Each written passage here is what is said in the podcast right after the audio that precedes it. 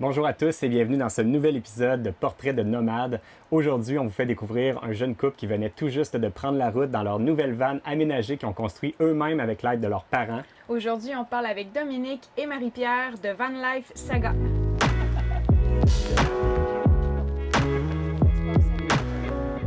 Salut Marie-Pierre et Dominique, comment ça va? Ça va bien? Ça va super bien. Euh, malgré tout, là, je pense que tout est sous contrôle quand même. Là. Ouais, co- côté physiquement, vous allez bien, vous n'avez pas, vous avez pas rien attrapé euh, en traversant le- les États-Unis. Là, ça fait Non, une semaine, on, mais. on touche du bois, puis à toutes les fois qu'on reçoit de l'épicerie de notre famille ou de nos amis, on est tout le temps en train de, de se demander. Peu plus tard que ce matin, elle dit Viens me toucher le front. Je pense que je fais de la fièvre.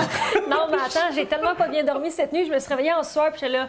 Il me semble que les premiers symptômes, c'est de la fièvre. Là, finalement, je suis correcte, je te Je pense pas. qu'il faisait juste chaud dans, le- dans la chambre. Ah, mais moi, j'étais pareil pendant qu'on était en quarantaine. Là, quand on est revenu, tu sais, on a, on a traversé quand même le Mexique quasiment à moitié, les États-Unis au complet, puis un bout du Canada pour revenir chez nous. Tu sais, plein d'échanges d'argent dans les postes de péage, des arrêts un petit peu partout. Puis pendant qu'on était en quarantaine, j'avais mal à la gorge. Puis là, j'étais là, Ah, je, était- pense que je l'ai, je pas. C'était- on était le- le- le- dans le début de la journée, puis il était couché sur le divan, il, il dormait. Puis là, je me suis dit, ah, s'il a, il a assez dormi, tu sais.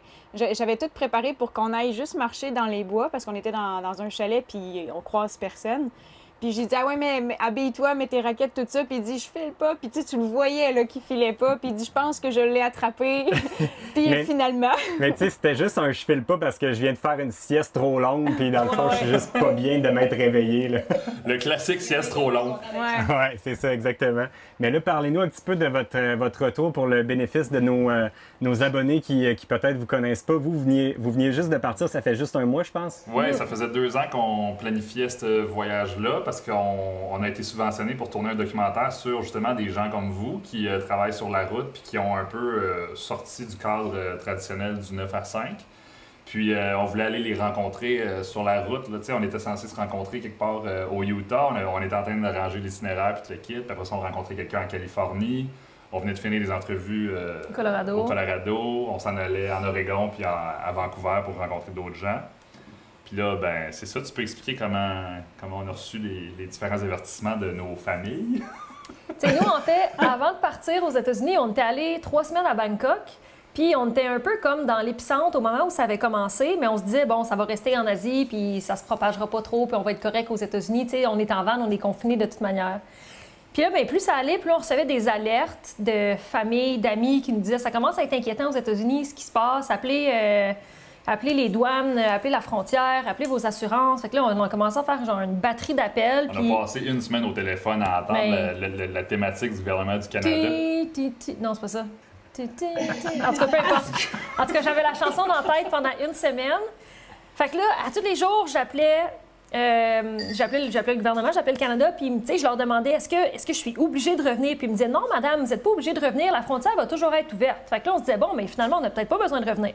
Puis après ça, j'appelais la Croix-Bleue, qui était mon assureur, puis je leur demandais est-ce que j'ai besoin de revenir ou est-ce que je suis encore, euh, est-ce que je suis encore couverte? Puis ils nous disaient ben oui, vu que vous avez réservé au début du mois de janvier, vous êtes encore couvert. Fait que là, on disait OK. Puis est-ce que- est-ce que- est-ce qu'on doit revenir? Ben non, c'est sûr que vous n'êtes pas la priorité aux États-Unis, mais tu sais, vous êtes couvert, puis la, euh, la couverture fonctionne toujours. Fait qu'à un moment donné, on se regardait, puis on se disait on a-tu vraiment besoin de revenir? Puis là, il y a un matin où on a reçu un appel de nos parents qui nous disaient que la frontière venait de fermer, qui commençait à donner des amendes qui étaient assez sérieuses, que les parcs nationaux fermaient aux États-Unis, que les campings fermaient. Fait que là, à un moment donné, on s'est vous, vous dit. étiez partis, fait que là, on s'est dit, Ouais. il y a peut-être euh, un message. Il y a peut-être quelque chose qu'ils ont compris qu'on n'a pas Ouais, compris c'est encore. ça. ouais, fait que. euh, puis là, on avait rencontré un couple de Québécois. Puis eux nous ont comme aidés un peu parce que, tu sais, c'est pas évident sur le moral quand ça fait deux ans que tu mets de l'énergie dans un projet. Moi, je suis au doctorat, puis c'était le seul moment où je pouvais partir. Tu sais, c'est le moment de la rédaction. Fait que c'est tough quand tu mets au- autant d'efforts dans un projet, puis après un mois, qui s'avérait au début être un projet de six mois, tu, te fais dire, tu es obligé de revenir à la maison, puis tu sais pas si tu peux repartir.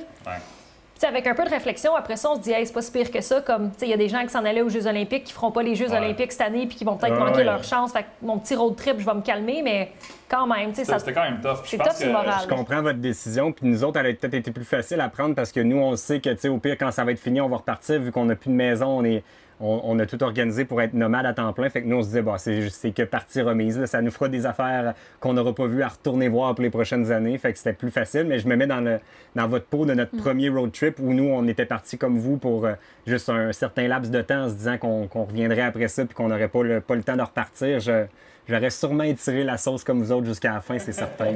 c'est ça. Mais je pense que c'était ça qui était tough. Euh, on a commencé à réaliser qu'il fallait qu'on revienne quand on était dans, à Monument Valley au Utah une de mes places préférées en plus. Puis c'était censé être un des, un des highlights de ce segment-là. J'adore la vallée, j'adore le, le, vibe Navajo qu'il y a là-bas, j'adore tout de ce coin-là.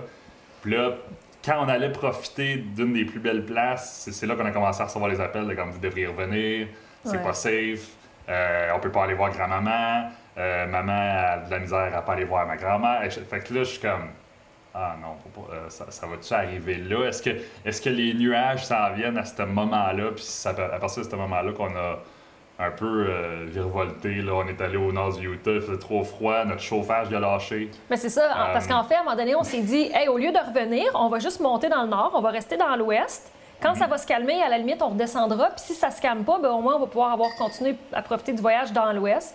Là, le chauffage a lâché. Fait que là, on est monté à un moment donné, puis je pense qu'il a fait moins 7 une nuit, puis on a fait Fuck that! On peut pas faire ça pendant deux mois, là. fait qu'on est redescendu. Le plan, c'était qu'on repasse par le sud des États-Unis si jamais on revenait, mais là, on est descendu jusqu'à Phoenix où ce qui fait un peu plus chaud. Mm-hmm. Là, on a reçu un autre courriel euh, de la part du père à Marie qui a ouvert mon courrier, puis euh, il a ah dit il y a un recall sur votre véhicule. Fait que là, euh, j'ai dit, attends, il y a un recall à quel niveau? Puis la transmission, le véhicule est stationné en arrière de nous autres, la transmission, elle a un, problème, puis elle menace de lâcher à tout bout de champ. Fait que là, j'étais comme, Ok, c'est sûr que tu me niaises. Fait que là, mon père appelle le même après-midi. Il dit Ouais, ton, ton webasto, ton chauffage, il va falloir le faire faire au Québec. Je pense que ça va prendre trois semaines de toute façon avant qu'on ait les pièces. Puis avec la crise, ça se peut que ce soit plus long. Puis, euh, puis c'est ça, tout était en train de péter sur nous autres. J'étais comme Ok, il y aurait une tornade qui nous aurait rentré dedans, j'aurais même pas bronché, je pense.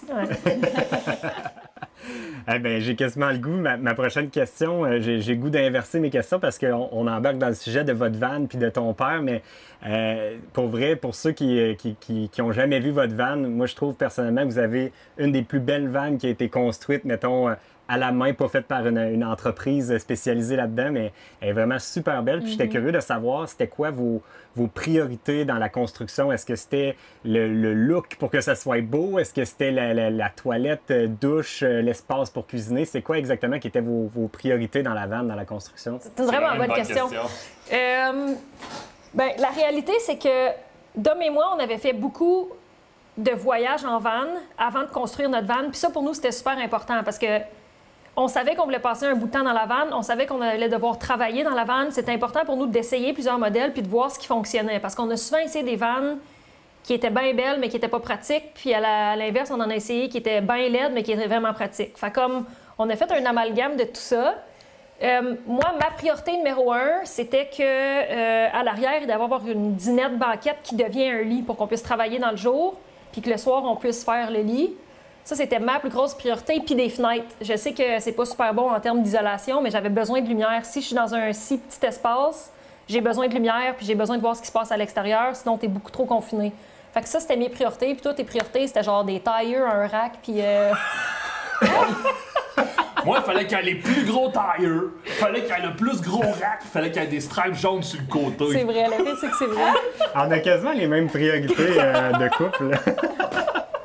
Moi aussi, c'est bien important, les tires. Ben, c'est-tu quoi? La première chose que tu me dis, c'était la toilette. Hein? Ouais, ben moi, moi c'est vrai que vous, vous n'avez pas la, priorité de la toilette. Moi, euh, la toilette, c'est comme mon bureau. ah ouais, ben c'est ça. Mais le pire, c'est que j'ai des. Pas j'ai des problèmes, mais j'ai beaucoup de gestion intestinale à faire. Puis étrangement, je me débrouille très bien avec une pelle dans le bois. Tu sais. Mais sur la route, étrangement, tu es aussi hyper stable. Ouais, sur la route, je suis très, très stable. Fait que c'est rien de drôle, je sais pas. Moi, mes priorités, pour de vrai, c'était euh, la dinette en arrière parce qu'il fallait qu'on utilise ça comme studio. Euh, parce qu'on produit un peu comme vous sur la route, mais comme euh, moins fréquemment. Vous êtes très, très bon dans mhm. ce que vous faites. on avait aussi besoin de toutes les fonctions. Donc, cuisine, il fallait qu'on puisse conserver la nourriture, il fallait qu'on puisse la laver, il fallait qu'on puisse gérer notre eau l'hiver. Fait que ça, ça voulait dire pas un système permanent. Euh, puis le design, évidemment, on est deux personnes qui travaillent en créativité la plupart du temps.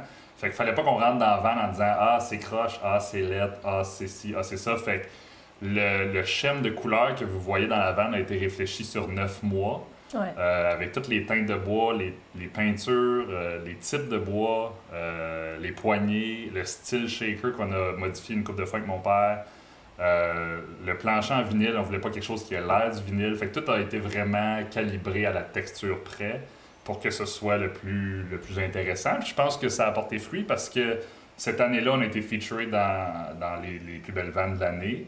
Euh, par euh, Tiny Incroyable. House. Moi, je la trouve super belle. Moi, Ah j'aime oui. la symétrie, j'aime le- les couleurs. Tout est, tout est vraiment. Je pense que si on devait s'en designer une, on, s'en- on copierait la vôtre. Ouais, On- en fait, on engagerait vos parents. c'est les parents à qui qui.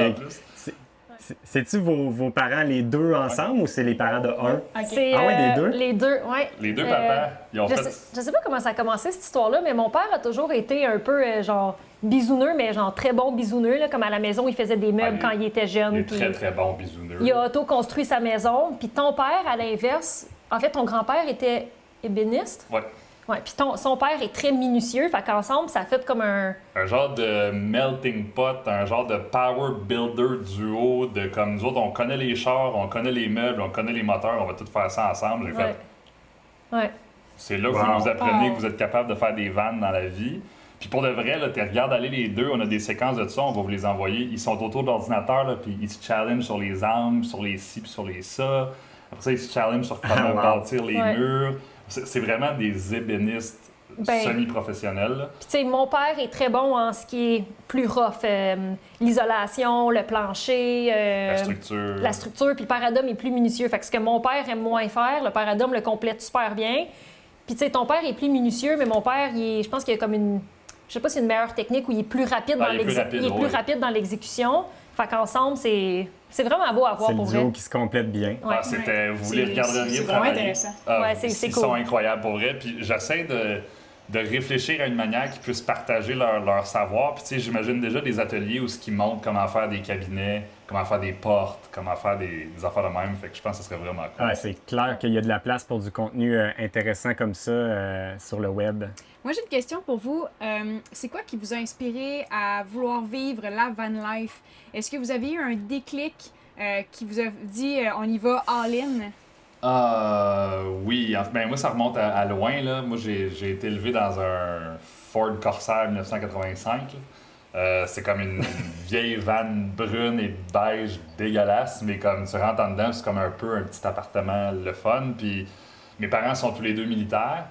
Fait que ce qui arrivait dans ce temps-là, c'est que quand on était en déménagement entre deux places, le week-end ou pendant les vacances, où est-ce qu'on était, tu penses? Dans le véhicule. Fait que il y a un été quand je suis déménagé au Québec pour la première fois où ce qu'on a passé trois mois et demi à habiter dans, dans, dans, dans la vanne. Puis depuis ce temps-là, je me suis dit une maison ou une maison avec des roues, il n'y a pas grande différence. Puis je pense que moi, ça vient de là. Puis quand j'ai rencontré Marie-Pierre, pour la séduire, je lui ai dit Je t'amène en Islande. C'est vrai, il m'a dit ça. En fait, je t'avais euh, dit que je voulais aller en Islande, puis tu m'as dit parfait, notre premier voyage, on va louer une vanne en Islande. Fait que là, j'ai regardé les prix de la vanne en Islande, c'était 6000 euros. J'ai fait Oh, on ira peut-être pas en Islande.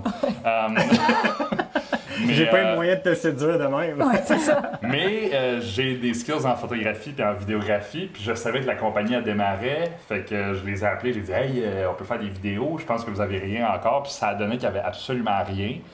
Fait qu'on a commencé à vivre la vie de, de, de van là, Ouais. puis elle, elle a fait Hey, c'est donc ben nice, tu sais. Ouais. C'est. Mais moi, j'ai toujours été. Je, je veux pas dire nomade parce que je trouve pas que je suis une nomade, là, mais j'aime pas. euh, j'aime bouger. Tu sais, en vacances, euh, je fais pas des musées, puis ça m'intéresse moins. Tu sais, je suis moins culturelle. Je suis plus comme dehors, plein air, puis j'aime visiter à mon rythme. Puis ce que j'aimais de ça, puis c'est la première fois que je le vivais, c'est que tu manges quand tu veux, tu dors quand tu veux, tu arrêtes quand tu veux, tu voyages, tu visites ce que tu veux voir, puis tu sais, t'as pas de pression, c'est toi qui t'imposes ton rythme. Puis ça, je trouvais ça très cool. Puis je sais pas comment c'est venu l'idée de la vanne, mais à un moment donné, on s'est dit on fait tout ça à deux, puis Non, non, mais je sais comment c'est venu l'idée de la vanne. Pour la reséduire, euh, j'ai acheté, j'ai vendu mon véhicule, puis j'ai acheté une Je vanne. sais pas comment ça s'est passé. Je l'ai acheté. c'est ça. Euh, tout d'un coup, puis on est allé euh, manger, Moi, je- moi, je- moi, j'étais avec mes parents. être à magasiner avec ses parents. La veille, j'avais demandé à son frère d'aller chercher une vanne à Toronto que Metro, la compagnie d'épicerie, venait de mettre en vente. Il avait tout enlevé les, les- les écritures dessus. Il est allé la chercher, il l'a droppé dans un centre d'achat que j'avais préalablement identifié où ce qu'elle- elle allait passer la soirée. Puis quand on a soupé après sa session de magasinage, je lui ai juste donné une clé d'un troc, tu sais. Puis elle a dit Genre, tu t'acheter ça? un char? Qu'est-ce que tu m'as-tu acheté un char? J'étais comme, ben, ben, pas n'importe quel char. là. fait que là, on, on se promène dans, le- se promène dans le stationnement. puis tu sais, C'est c'est une vanne blanche, fait que ça a l'air de rien. Fait que là, j'ai dit, j'y montre la vanne, puis elle a dit, ah ben, tabarnouche, on va se bâtir une vanne. Elle était vide, les deux pères étaient comme, on va bâtir une vanne, là, pas lui.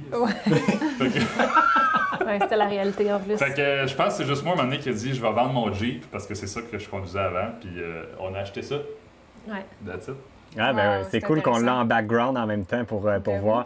Puis moi, j'aime beaucoup les stickers que vous avez mis dessus. Puis euh, on, on remarque surtout, là, il y a un début de nom qu'on voit. là. Est-ce que ça- votre van, elle a un nom? Hein? Ah, mais là, Euh, ça, c'est le nom de leur blog. C'est pas le nom de la vanne. Ça, C'est. Van Life Saga, mais on l'a appelé Vanessa. Puis, euh, tu sais, tout le monde a comme tout le monde a un nom pour son véhicule. Puis nous, ben, on est allé dans le plus kitsch inimaginable, quelque chose qui commençait avec Van. Puis et le premier mot qui nous est tombé en tête à un moment donné, ben chaud à 3 h du matin, c'était Vanessa. Fait que ça a resté. Elle était comme, faut lui donner un nom à notre van. Moi, j'ai comme, Vanessa! Fait que seulement c'est Vanessa, mais on n'utilise pas beaucoup ce nom-là. Ben, on l'utilise beaucoup. Tout, tout le monde sait qu'elle s'appelle Vanessa. ouais, mais bon. Ben, nous, on le savait avant même de vous parler qu'elle s'appelait Vanessa. Fait que ça vous donne une idée que le monde le savent. Ouais. Puis, puis des fois, là, quand on se promenait, parce que là, elle est identifiée, elle a, elle a quatre lignes jaunes dessus. euh, aux États-Unis, on reçoit des, des, des messages textes à tous les jours. We just saw Vanessa on Highway Ouais. 83. Hey, malade. Ah, c'est le fun, ça. Ah, c'est cool. Nous, c'est drôle parce que vu qu'on a une Airstream, mais nous, elle n'est pas, elle est pas identifiée pantoute. Fait que tout le monde, quand il voit une Airstream, ils nous écrivent Hey, on vous a vu à telle place, puis on est comme, on n'est pas là pantoute. Oh, c'est drôle ça. Mais ça, ça nous est arrivé. On était dans un camping au Utah, puis j'ai vu un pick-up noir avec un Airstream. Ah oui, c'est ça? Ils sont là! Ils sont là, on va aller les voir! Puis là, là, j'ai vu sur Instagram que vous étiez pas là, pas à comme, ils sont pas là! On n'ira pas les voir! Non, c'était pas, c'était pas vous autres. Ah, c'est bon. Bon, ben, on a un peu plus l'histoire à propos de votre van Vanessa. Euh, attends, je devrais dire Vanessa. Vanessa. Euh, ça. Vanessa! Est-ce que ça vous est passé par la tête euh, de choisir peut-être un autre véhicule euh, récréatif ou c'était vraiment. du- Il n'y avait pas d'autre choix, c'était vraiment une. Une vanne. Vous avez des bonnes questions, les amis. On a fait beaucoup de recherches. C'est ça. Ben, on y a pensé pendant vraiment longtemps. Euh, puis on hésitait entre trois modèles le Transit, le ProMaster puis le Sprinter de Mercedes. Euh, le Sprinter de Mercedes, euh, il est beaucoup trop dispendieux. Fait que, euh, on l'a rapidement éliminé. Puis en plus, toi, avec un peu plus de recherche, tu as réalisé que tu pouvais pas dormir à la verticale. à l'horizon, ben, Tu sur peux le pas travail. ouais, dans la vanne. Tu peux pas dormir debout comme dans la parce qu'elle n'est pas assez large. Fait qu'on l'a éliminé vite. Euh, la Transit, j'ai. euh, hey, j'ai-tu le droit de dire ça? J'ai un ami qui travaille chez Ford puis qui m'a dit que c'était pourri comme véhicule. fait que. euh, j- on Mais c'est a- quand, c'est quand que c'était sorti, par exemple? Tu sais, c'était dans les premières transits. Le, Ouais. Pro- le premier ProMaster, le nôtre, il est pas vargeux non plus. Là. Non, Fait que, en tout cas, c'est- Non, ça a l'air qu'il y a des problèmes de transmission. Ouais, je dis ça c'est de ça. même, là, mais- ça de même, là. Ouais, fait que, on est allé avec le ProMaster. Le prix était bon, il était comme carré, euh, qui était plus facile pour la construction aussi. Fait qu'on est allé avec ce modèle-là. ouais. Je, je le regrette pas, ça, ça serait cool qu'il soit 4x4, mais bon, ça, ça va peut-être être un jour. Ouais. Euh, pour vrai, on... c'est moi qui ai fait les, les recherches principalement. Pour vrai, euh, j'étais censé travailler, je passais 8 heures par jour à checker des véhicules. Puis, euh, je vais plugger l'ordi parce que je vois que ça bouffe du jus. Euh, Puis quand on a finalement arrêté notre choix, c'était vraiment ça. Le ProMaster, il est vraiment large, comme qu'elle a dit. Euh, il est très symétrique aussi. Puis quand j'ai parlé aux, deux papas qui ont construit la vanne, j'aurais dit, mettons que vous regardez les shapes intérieures des trois véhicules, quand ils ont vu le Sprinter qui était très euh, asymétrique, ils ont dit, ça, ça va être tough à construire.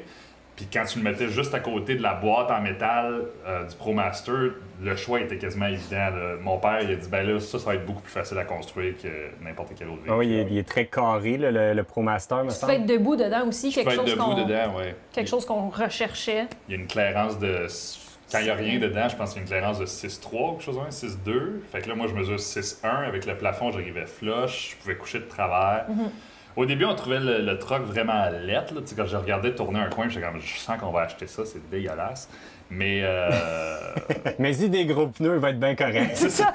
On a mis des pneus dessus puis des lignes, man. On dirait même pas un ProMaster, c'est malade. Ah, c'est pas correct.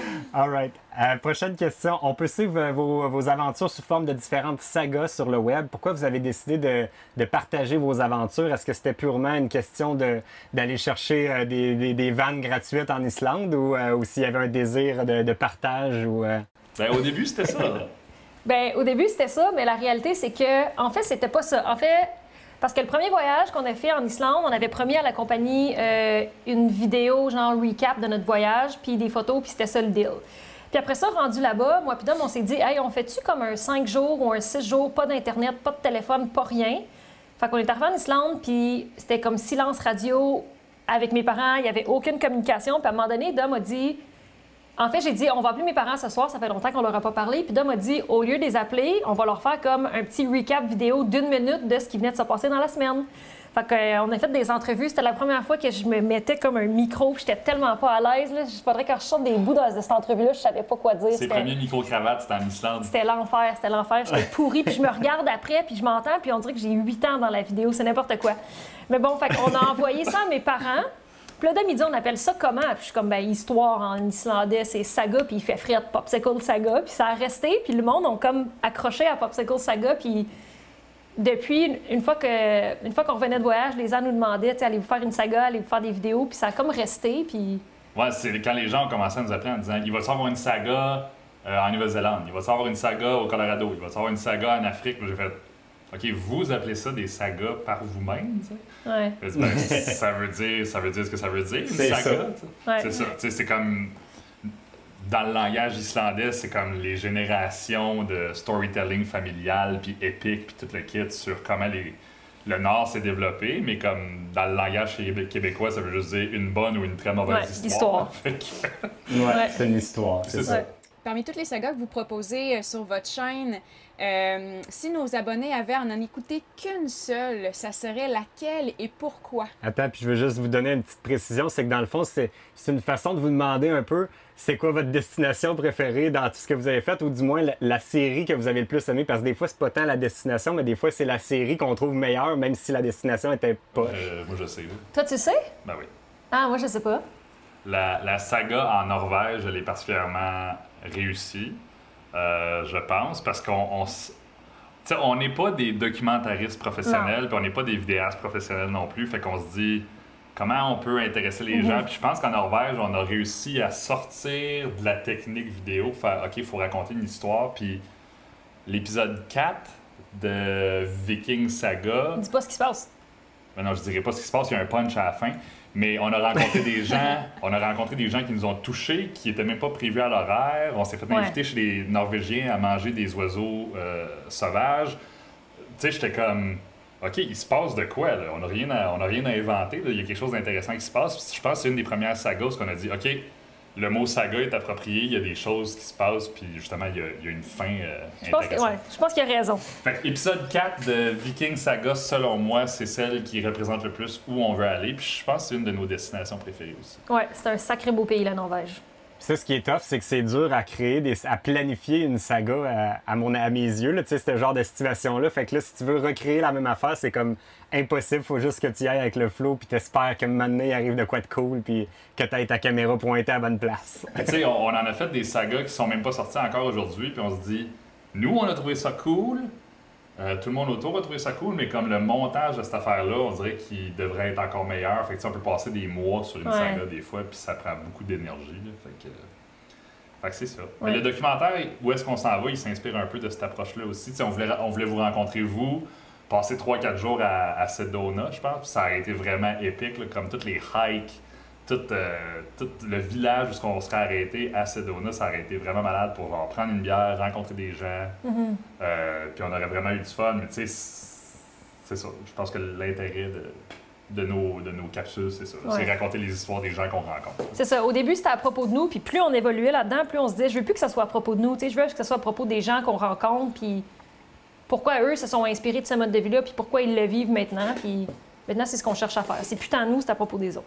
Ma prochaine question, euh, vous avez écrit dans le magazine B-Side, et je cite Pisser dans une bouteille de Gatorade la nuit parce qu'il fait moins 2 et dormir sur le bord de la route avec une gang de, de camionneurs ne score pas fort sur les médias sociaux. Est-ce une pratique courante des van lifers de pisser dans une bouteille de Gatorade de 1 et en deuxième partie, réalisez-vous que ça ferait au contraire euh, une très bonne impression, moi je pense, sur les médias sociaux. D'après moi, ça générerait beaucoup d'engagement. Ah mon Dieu, ben je vais répondre super honnêtement à votre euh, question. Quand on est sur une patch d'asphalte dans un stationnement, on peut pas aller à l'extérieur euh, faire nos besoins. Fait que les cannes de Gatorade et ou autres contenants sont où ce qu'on va faire pipi la nuit, ouais. C'est drôle. On voyait la fierté de, Marie-Pierre euh, disparaître dans son regard. Ça. Mais même elle, elle le fait, là.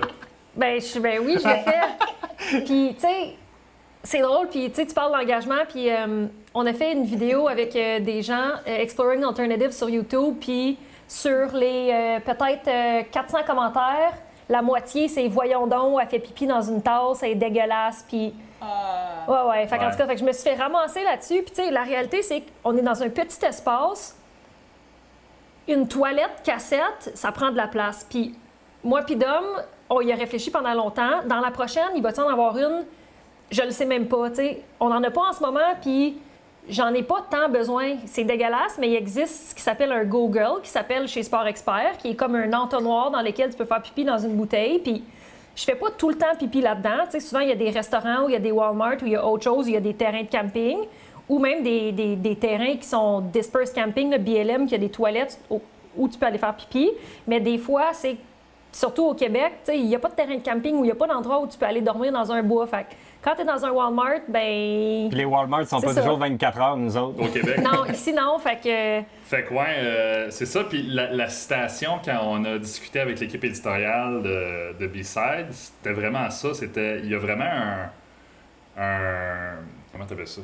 Une dualité là, entre mm-hmm. ce que tu vas voir sur les réseaux sociaux, puis ce que nous, on prend le, temps de mettre en ligne, puis ce qui est en réalité peut-être moins intéressant pour euh, le public. Puis ça, c'est vraiment l'exemple même de ce que les gens ne savent pas ou ne veulent pas savoir quand ils regardent un wall euh, parfait de photos de vannes puis de coucher de soleil puis mm. kit. Fait que ça génère de l'engagement, mais pas nécessairement positif, c'est ça le problème. C'est ça.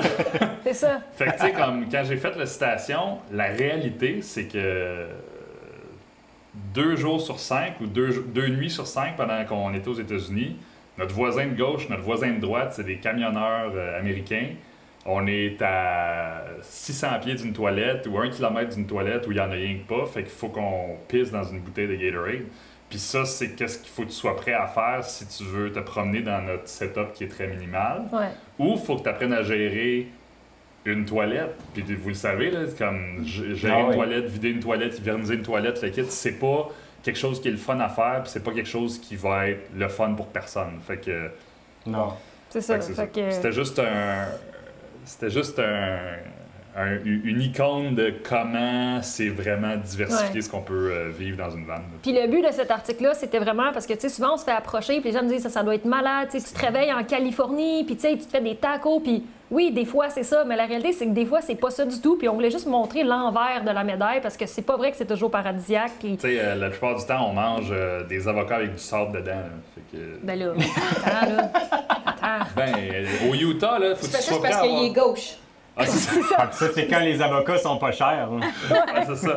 Mais non, mais tu sais, ça, c'est un autre exemple. C'est tout le monde est comme Ah, on va prendre une photo de notre plat sur le bord de la plage en Californie. Mais nous autres, on l'a fait euh, à Lone Rock, au Utah. Puis ta bouffe est pleine de sable parce qu'il y a du sable partout, tu sais. Ils vendent, il y a du sable. Ils vendent, il y a du sable. Et là, toi, tu manges, t'es comme, ah, il y a du croustillant dans ta sauce salsa. C'est comme, ben oui, mais. Fait que tu sais, c'est plein de. C'est juste plein de downsides qui sont pas si pires que ça, mais qui font en sorte que. C'est pas, ouais, c'est pas des downsides, c'est la réalité. C'est la réalité. c'est une réalité que tu verras pas en ligne parce que les gens veulent pas la mettre en ligne. C'est ça. Puis, parlant de réalité, euh, est-ce que vous croyez que la van life, euh, c'est un mode de vie qu'on peut vivre vraiment à long terme?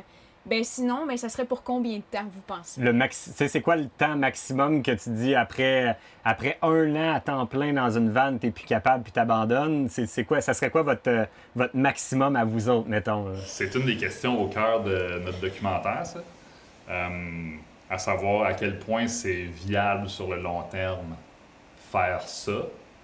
Puis à date, on a, on a malheureusement dû arrêter les entrevues. Ouais. Mais euh, à date, ce que les gens nous ont dit, puis on a rencontré un couple euh, qui a travaillé chez Google en Californie, puis ils ont eu une vraiment bonne réponse à cette question-là. Puis je pense que c'est la, c'est la réponse que je vais te donner. C'est tu peux essayer de travailler ou d'aller à l'école, puis que ça fait pas ton affaire, fait que tu décides de partir en vente. Tu peux partir en vente pendant un an, deux ans, trois ans, etc. Mais bottom line, ce que les autres pensent, c'est que tout le monde va réaliser que le juste milieu, il est quelque part entre les deux. Puis que c'est à toi de décider quand est-ce que tu as fait le tour de l'un et de l'autre. Puis qu'il faut que tu bâtisses ta vie parfaite à partir de ce que tu as appris des deux, des deux extrêmes. Puis je trouvais ça vraiment intéressant comme théorie. Moi, je vais pas donner la même réponse que toi. Euh, moi, je pense que ça dépend. Ça dépend de ton métier, ça dépend de ton mode de vie, ça dépend de ton setup familial. Moi, je suis proche de mes parents. Je sais pas si je serais capable de faire ça si, j'ai, si je serais, si j'étais. Oh, j'ai dit ça. Je sais pas si j'étais capable de faire ça. Non, si je serais. Si j'étais, euh, si je serais, Ouais, parce que c'est du. En tout cas. tu manges-tu des raies? Écoute, Si, tu manges-tu des restes? c'est ça. Mais je pense que ça dépend de ton setup. Tu sais, mes parents étant, étant super proches de moi, si j'étais loin d'eux pendant vraiment longtemps, je sais pas si je serais capable. Si tu as des enfants, est-ce que c'est même possible l'école? Fait que je pense que ça dépend de ton setup. Mais mettons, dans le mode de, de vie qu'on a actuellement, je pense qu'on serait capable d'y aller longtemps, tu sais. Ah, plusieurs années, oui, encore. Oui. Mais un peu, ben, en fait, vous, vous êtes un bon exemple. Vous avez réussi à trouver quelque chose de confortable, trouver quelque chose de confortable au niveau financier, d'intéressant sur le long terme. Tu sais, travailler avec euh, la vidéo, la commandite, les réseaux sociaux, c'est quelque chose de très intéressant, selon moi, qui peut aller à un setup comme vous autres. Mais à l'inverse, ceux qui trippent vraiment fort, qui n'ont pas vraiment une bonne idée de, de- dans quoi ils s'embarquent, puis que finalement, ils n'ont pas de plan financier, ils n'ont pas, ils ont pas d'engagement, ils n'ont pas, ils ont pas d'intérêt autre que juste triper sur le van life. J'ai comme l'impression que c'est une recette pour du court terme seulement, malheureusement. Ben, c'est ça. Je pense Ouais. qu'il faut avoir un plan à long terme financier aussi, tu sais. C'est beau travailler sur la route, mais si t'es pas capable de mettre d'argent de côté ou tu penses pas à long terme, ben t'es un peu dans le marde dans 20 ans quand ça finit. Ouais. Puis parlons-en un petit peu de votre, euh, votre setup de vie à vous pour réussir à le faire. C'est quoi vos, c'est quoi vos métiers? Puis comment vous comptiez générer des revenus sur la route? Aviez-vous euh, euh, un pied à terre? C'est quoi votre, votre setup actuellement? Euh, Dom et moi, on avait un condo. En fait, c'est un condo, c'est le condo à Dom, euh, qu'on a loué pendant un an. Fait ça nous évitait d'avoir des paiements. Euh, on aurait pu le vendre, euh, mais on ne l'a pas fait parce que le road trip était temporaire. Sinon, moi, je suis au doctorat, puis à ta troisième année, en fait, après ta collecte de données, tu es en rédaction. Fait de rédiger dans un café ou de rédiger chez moi ou de rédiger dans une vanne, c'est du pareil au même. Il me faut du Wi-Fi puis une table. Fait que, puis un laptop. fait que, euh, Il faut une faut table! une table. C'est très important, la table. Elle peut pas travailler sur ses genoux, là. Non. Impossible. Laptop, là, non, c'est lap table. Lap table, c'est ça. C'est bon, ça. Ah non, non, lap, ce serait table top. Tabletop! Tabletop, il faut un tabletop, c'est ça. Fait que euh, moi, j'en étais là, puis pour faire un peu plus de sous, je travaille en gestion de communauté. euh, J'aide certaines compagnies québécoises surtout, mais aussi américaines dans leurs réseaux sociaux. Fait que tout ce qui est publication Facebook, Instagram, euh, un peu de stratégie aussi derrière tout ça. Fait que j'ai quelques pigistes où je fais des travails mensuels, du travail mensuel ou annuel. Fait que ça, ça me donne un peu de sous. Puis toi, Je suis propriétaire d'une boîte euh, qui s'appelle Orchestra à Montréal, à Gatineau.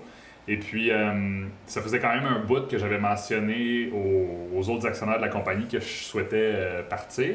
Fait qu'ils ont été vraiment smart. Je pense pas que c'est dans n'importe quelle compagnie que tu peux dire Ouais, je veux partir sur la route à temps plein. mais partir Puis- temporairement. Ouais, parti. Ben oui, on avait déjà un début puis une fin au, au projet, au projet, mais qui était quand même plusieurs mois. Là. Fait que euh, ils m'ont laissé euh, organiser ça, etc. Puis dans un monde idéal, fallait que je génère quelque chose d'intéressant aussi pour la compagnie dans ce temps-là. Puis on a eu la chance, ou on a mis le, travail et la chance derrière un projet de documentaire duquel on, vous a parlé, puis sur lequel on aimerait vraiment que vous, euh, participiez. Euh, ce, docu- ce documentaire-là, évidemment, il met de l'argent sur la table pour nous faire vivre euh, pendant quelques mois. tu sais.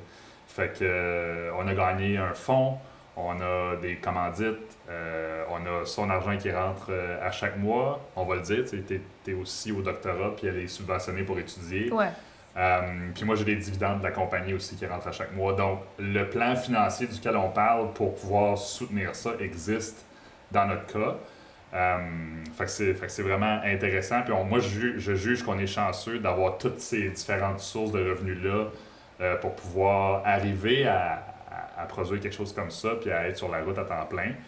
Mais euh, comme elle l'a dit tout à l'heure, pour que ce soit de longue haleine, euh, il faudrait qu'on fasse encore plus de sacrifices, je pense. Puis il faudrait qu'on revoie les sources de financement, puis il faudrait qu'on revoie la logistique parce que tu as une vanne qui lâche, si ça c'est à corriger, ça peut coûter des milliers de dollars.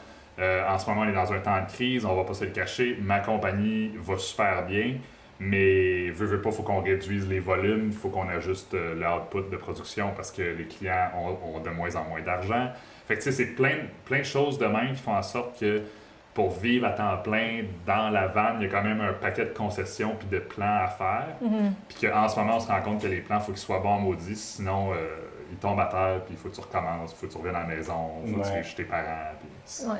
Si on oublie le, le- le- le virus puis la, la pandémie, est-ce que c'était un objectif que vous aviez de, de- de pouvoir vraiment partir full-time aussi? Parce que tantôt, tu parlais, Marie-Pierre, que toi, tu voulais rester proche de la famille quand même. C'est un, peu- un peu une chose qui est difficile pour, dans ce mode de vie-là, parce que c'est pas comme en avion que tu peux revenir deux semaines. Si tu veux revenir, c'est beaucoup de temps puis d'argent de, de- de- ramener la vanne puis de repasser du temps. Nous, on le fait six mois in, six mois out. Mais c'est l'équilibre avec lequel on était à l'aise. Mais je sais pas pour vous, c'était- quoi le plan si- s'il n'y avait pas de pandémie mondiale? S'il n'y avait pas de pandémie, puis c'est une vraiment bonne question parce qu'il y a deux ans, de mémoire, on est allé en vacances, puis on a fait chacun euh, sur une feuille, on a écrit des mots qui représentaient pour nous le voyage. Puis Dom et moi, on avait une idée. Tire, ligne jaune. Dom et moi. On avait une idée complètement différente du voyage. Moi, je cherchais comme un peu plus de liberté. Je cherchais à vivre quelque chose à l'étranger. Je cherchais à genre modifier mon mode de vie. Euh, tu sais, au quotidien, je suis pas super active. Je voulais comme me rapprocher de la nature, faire un peu plus de hike, changer mon alimentation. Euh, fait que c'est des, des trucs que je voulais faire. Mais toi, tu sais pas ce que tu cherchais. Fait que je- en fait, j'espérais que ce six mois-là m'aide à répondre à des questions que j'avais par rapport à moi, ce que je voulais faire à long terme, modifier un peu mon mode de vie. Euh, on consomme beaucoup, tu sais, on allait beaucoup au restaurant avant de partir. euh, on n'était pas actifs, on restait à la maison. Fait que j'essayais un peu de changer ça. Ça, c'est. Ben, moi, de mon bord, évidemment, j'avais aussi des exigences ou des. Ouais. Il y a des attentes au niveau de la compagnie que je peux pas ignorer. Euh, il y a une équipe avec qui je travaille que je peux pas ignorer non plus. Puis, veut, veut pas, tu sais, elle, a un doctorat à faire. Euh, moi, j'avais un documentaire à, à produire aussi. Puis, veut, veut pas, dans l'industrie de la production, quand tu signes un premier contrat ou un premier projet comme ça, euh, tu peux pas te tromper tant que ça. Il faut vraiment que ce soit bon, le monde te font confiance, le monde te donne de l'argent, le monde te donne du temps, les in- intervenants Il y comme a de la pression qui vient avec ça. Mais Ouais, oui. fait que, tu sais, veux, veux pas, je pouvais pas ignorer ce côté-là qui était très lourd aussi. Fait que, tu sais, faire ça à long terme pour répondre à ta question, dans un monde idéal, oui. Mais je sais que nous deux, on serait pas capable de faire fi d'un bon plan financier ou d'un bon plan de carrière euh, pour y arriver, tu sais, dans, dans des mots plus simples. Je pense que si on voulait faire ça plus longtemps, il faudrait qu'on ait un plan qui est encore plus béton pour pouvoir Ouais. faire tout soutenir autour de nous autres. Puis on reviendrait, je pense, c'est toi aussi, tu es proche de ta famille. Moi, ma mère, elle a une santé, elle a eu une santé qui était plus fragile, ça va vraiment mieux maintenant. Mais, tu sais, je pense qu'on trouverait des manières de revenir une fois de temps en temps. Puis Un peu de comme vous, là. ouais, solidifier un peu la patente puis repartir, là. Ben, je pense que c'est de même un petit peu pour tout le monde qui voyage, euh, soit full-time ou soit des, des, tu sais, euh, fréquemment, on va dire. Je pense que tout le monde frappe un mur, souvent rendu à peu près à ça, six mois. Par, tu sais, rendu à six mois en voyage, on dirait que tu as juste hâte de revoir ta famille, tes amis, tu as, l'impression que tu as tout vu puis qu'il n'y a plus rien d'excitant. Fait que c'est comme un moment que ça prend un break pour euh, avoir hâte au prochain. Fait que euh, je pense que c'est un bon, c'est un bon équilibre. là. Oui, c'est Ouais. ça. Puis Brandon, le gars qu'on a rencontré euh, à, à- à Boulder, au Colorado, qui travaillait autrefois chez Google, puis qui a sorti le- la théorie que j'aime bien, il a fini par dire Adventure is not everything. Dans le même genre de réponse qu'on est en train de développer, c'est-à-dire il fallait qu'il retourne voir ses parents, il fallait qu'il retourne dans son hometown, il fallait qu'il s'assure que tout était correct, il fallait qu'il se trouve des contrats. tu sais. Fait que je me dis, OK, ben, il y a, il y a un début de réponse Ouais. intelligent là. Tu sais, comme un, un start and go comme vous faites, je trouve ça super intéressant. Euh, Il y en a plein d'autres qu'on voit passer sur Instagram euh, du Québec qui sont en Amérique du Sud, qui reviennent, qui repartent, qui reviennent. C'est là, je me dis, il y a peut-être une tendance là qui est une Ouais. bonne affaire quelque part parce que, tu sais, je pense que des gens qui partent puis qui disparaissent puis qu'on voit pas pendant trois ans, là, euh, sont soit très aventureux ou ils ont soit des problèmes qu'on connaît pas, tu sais. Que- ou des. Ouais, ou ils ont peut-être juste moins d'attaches euh, familiales et amies. C'est ça. Ouais. Fait que, tu sais, des fois, je les envie, je me dis, crime, comment tu fais pour rester autant de temps au Yukon sans voir ta famille et revenir après 7 ans? Fait comme, coucou, j'existe encore? Mais je, je, sais pas, il y a, peut-être un. Je pense que chacun a son histoire, ça, chacun exact. mérite la vie comme, Ouais. comme qu'il veut. Puis qu'il n'y a pas de meilleure histoire que d'autres. C'est ça. Non, c'est ça, c'est c'est de trouver son équilibre puis son, ce dans quoi tu es bien. Euh, pour terminer, ben, je, je vous offre notre, notre plateforme. Pluguez vos trucs, euh, vos, vos- votre page Instagram. C'est quoi exactement vos projets? Avez-vous quelque chose à vendre? Voulez-vous que le monde vous suive? C'est quoi les, les places? là? C'est le temps. Ah. Ben là, on a un nouveau site web qu'on n'a même pas pu lancer parce que la crise nous est tombée dessus. Fait Ah, c'est vrai, on a un site web. On se sentait mal de faire genre, hey, on a un site web. Ouais, puis on a écrit des articles. Les miens euh, partagent surtout les itinéraires de voyage qu'on a fait parce que c'est une question que les gens nous demandent beaucoup. Puis ben, les articles d'hommes sont de Dom sont genre rigolos puis imbéciles. Fait que c'est comme un beau ballon entre. euh, entre sérieux et imbécilité. Mais ça. on a le ben, vanlifesaga.com Ouais. euh, qui vient de sortir. Fait que, tu sais, donnez-nous vos impressions. Il est- le, le- le site il est très bien. On a passé beaucoup de temps dessus. On a notre compte Instagram, vanlife.saga, Mm-hmm. euh, sur lequel on met 10 niaiseries par jour. là. on met beaucoup de niaiseries, ouais. On a notre compte Facebook, euh, vanlifesaga. Mais on n'est pas tant actifs sur Facebook. Il va falloir s'y mettre, là. On n'est pas, ouais, on n'est pas très bon sur Facebook. on a besoin de conseils. Avez-vous des conseils? Ouais, c'est ça. Ah, on restera après l'appel. Ah, c'est ça. puis, euh, puis c'est, Je pense que c'est ça. tout, je pense. Je pense que oui. Ouais. On n'a rien à vendre, on n'a rien à. on a- Non. Il y a, la chaîne YouTube, c'est quand même cool, euh, tout est là. On allait évidemment faire défiler les morceaux du documentaire pendant qu'on faisait notre cueillette de, re- notre cueillette de données Ouais. là. Mais on va continuer de mettre des niaiseries sur YouTube, ça c'est sûr. Euh, puis c'est tout, je Ouais. pense. Mais le gros morceau va être l'année prochaine, quand le documentaire va être prêt. Je pense que ça va être pour vrai. Les intervenants qu'on a sélectionnés, ça, je pense que ça va être vraiment bon. Puis euh, ça va peut-être aider beaucoup de gens qui se posent des questions par rapport à leur futur, par rapport à être travailleur autonome, les impacts, les bienfaits, les avantages, les désavantages, les défis. Fait que je pense que ça, ça va donner beaucoup de réponses aussi à des gens. Fait que, euh, Ouais. Puis votre plan pour le, le documentaire, c'est aussitôt qu'on a le droit de sortir puis de quitter le pays, vous repartez sur la route? exact. On va essayer de faire ça. Évidemment, comme je l'ai dit tantôt, il faut que j'enligne tout avec euh, mon équipe là, parce que c'est pas, c'est pas chose facile de juste sortir les opérations puis s'en aller. Mais euh, on a deux ou trois plans de contingence, là, comme euh, tout le monde a ce temps-ci. Dépendamment de la date à laquelle on a le droit de voyager, ben, ça va être soit à l'automne ou l'année prochaine ou tard l'année prochaine. Fait que, on, on verra. Là. Mais pour l'instant, je pense que les prochains mois vont être à rencontrer des gens comme vous. euh, Du côté du Québec surtout. Ouais, du côté du Québec. euh, Ou du Canada, des- puis- ouais, faire des tournages euh, au Québec. Tu sais, tant qu'à y être, on va, on va optimiser ce qu'on peut tirer de notre région parce qu'il y a quand même beaucoup de belles histoires. Puis l'année prochaine, si tout va bien, ou dès qu'on a le go du gouvernement, euh, on va déclencher la partie plus euh, internationale de l'opération. là. Fait que, Voilà. C'est bien. Fait qu'en terminant, moi, je vais mettre tous les liens de vos trucs dans la description de la vidéo, fait que les gens pourront euh, vous suivre. Fait qu'un gros merci à vous d'avoir, de vous être prêté au jeu puis de nous avoir partagé vos, vos petites histoires. C'était super Très intéressant. intéressant. Puis là, ben, il va juste rester à ce qu'on se croise sur la route en vrai éventuellement. Euh, merci, puis euh, on se parle bientôt. OK, bye!